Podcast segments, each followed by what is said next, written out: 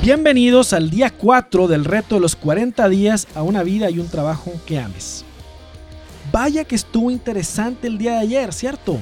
Hemos identificado nuestro nivel de satisfacción en cada área y luego hemos visto que la insatisfacción nos comunica algo importante acerca de a dónde nos debemos dirigir. Vivir y trabajar con propósito y pasión no es algo fácil. Si lo fuera, todo mundo lo haría es el camino menos transitado del que hablábamos en la frase de Robert Frost.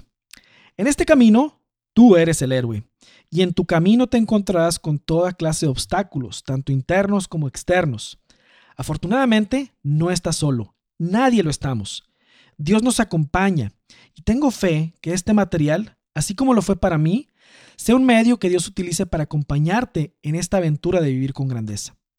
Yo me he sentido llamado por Dios como su aliado, como su cómplice, como su emisario para acompañarte a ti y a muchos más en este camino en el que yo mismo también estoy. Porque cada día es una oportunidad de convertirnos en nuestra mejor versión y en esa lucha estamos. Pero para luchar contra todo lo que vendrá, obstáculos y enemigos, necesitaremos a partir de hoy una mentalidad súper ganadora. Y eso es de lo que hablaremos en el día de hoy. Te invito a reflexionar en esta frase. Imposible no es un hecho, es una opinión. Mohammed Ali. ¿Dónde se encuentra el verdadero límite de nuestras posibilidades como personas? Esta pregunta la hago porque la humanidad entera ha sido testigo de cosas que en el pasado han sido declaradas como imposibles, entre comillas, pero tiempo más tarde viene alguien y las hace posibles. ¿Cómo es que esto sucede con tanta frecuencia? Generalmente cosas como estas pasan cuando una situación o un problema se ve desde una nueva perspectiva. Se entiende algo que no se entendía antes y se ataca desde un ángulo distinto. Nadie creía posible que la barrera del sonido se pudiera romper hasta que el 14 de octubre de 1947 Chuck Jagger voló un avión a más de 1235 kilómetros por hora, lográndolo. Nadie creía posible que el corazón humano resistiera el correr una milla en menos de cuatro minutos, hasta que Roger Bannister lo hizo en 3 minutos y 59 segundos en mayo de 1954. El récord actual lo sostiene el marroquín Icham El Gorouch y se sitúa en 3 minutos y 43 segundos. Esto quiere decir que el récord de Bannister ha sido roto ya varias veces. ¿No que era imposible romperlo? Los expertos decían que nada que fuera más pesado que el aire podría volar y se equivocaron, que las computadoras no serían del interés del público y se equivocaron, que inventar una máquina para copiar documentos sería una pérdida de tiempo y se equivocaron.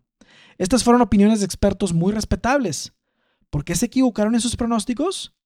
Porque opinaron sin tener datos. Y lo que es imposible en ciertas condiciones puede ser que sea posible en otras. Tengo una pregunta para ti.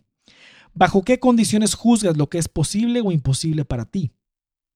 El punto aquí es que estos récords se terminan convirtiendo en límites que se van tomando como dogmas para definir lo que es posible y lo que no es posible cuando en realidad estos récords son solo un punto de referencia que es relativo al enfoque y perspectiva con el que se ven. Transportando esto a nuestra historia personal, podemos darnos cuenta que consciente o inconscientemente tenemos muy buen registro de nuestros propios récords y límites de rendimiento. Estos por lo general provienen de experiencias del pasado, del concepto que tenemos de nosotros mismos y de nuestro marco de pensamiento. Quiero invitarte el día de hoy a retar tus propios récords para expandir tus horizontes de posibilidad.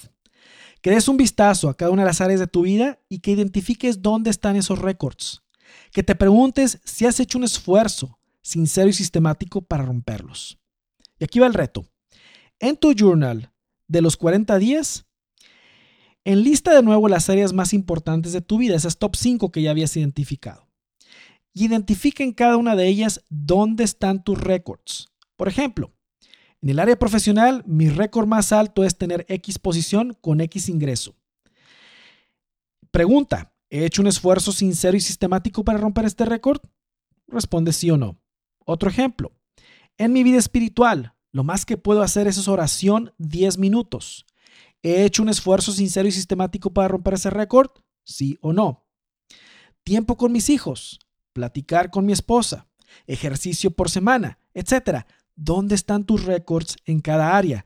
Eso es lo que quiero que hagas. Como solamente tienes cinco áreas, las top 5, en esas cinco vas a identificar cuál es tu récord en cada una y vas a contestar si has hecho o no un esfuerzo sistemático para ver si puedes romper ese récord.